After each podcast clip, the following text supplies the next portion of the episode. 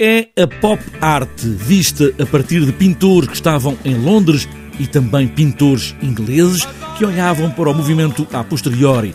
Pós-pop quer dizer isso mesmo, o que veio a seguir uma altura em que Portugal era um país em banho-maria, parado e em completo marasmo cultural.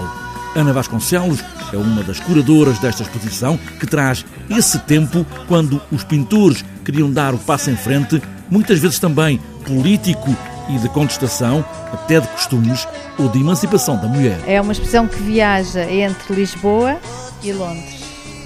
E justamente vai seguir artistas que foram para Londres em busca da liberdade e da formação profissional e da cultura visual que não tinham em Portugal. Este é o ponto de partida de pintores como Teresa Magalhães, Rui Leitão, Eduardo Batarda, João Cotileiro ou José de Guimarães, uma exposição que segue também vários caminhos, vários momentos de um tempo e também de pintores ingleses. A exposição também nasceu de leituras de textos do Bernard Cohen, que foi diretor da Slade School e que recusa liminarmente a pop, porque acha que a pop é um movimento controlado pelos mídia, é um movimento comercial e que vem coartar a liberdade artística, criativa, mais ligada a, uma, a interpretações abstratas, mas com grandes eh, grandes chamadas de atenção cromáticas e ele faz uma pintura maravilhosa que está exposta, que é da coleção Berardo e, e, e outras. Uh, portanto, é uma figura muito importante nesta compreensão de que nem tudo o que se passava era pop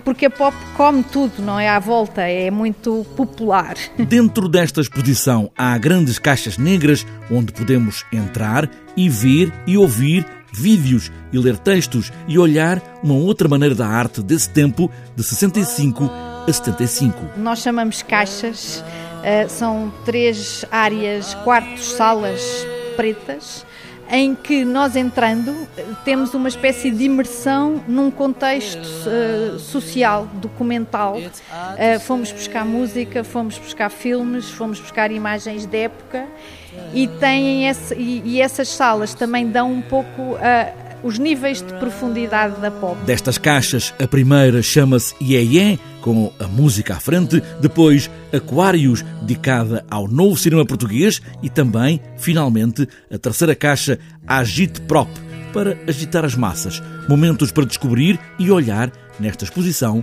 na Gulbenkian.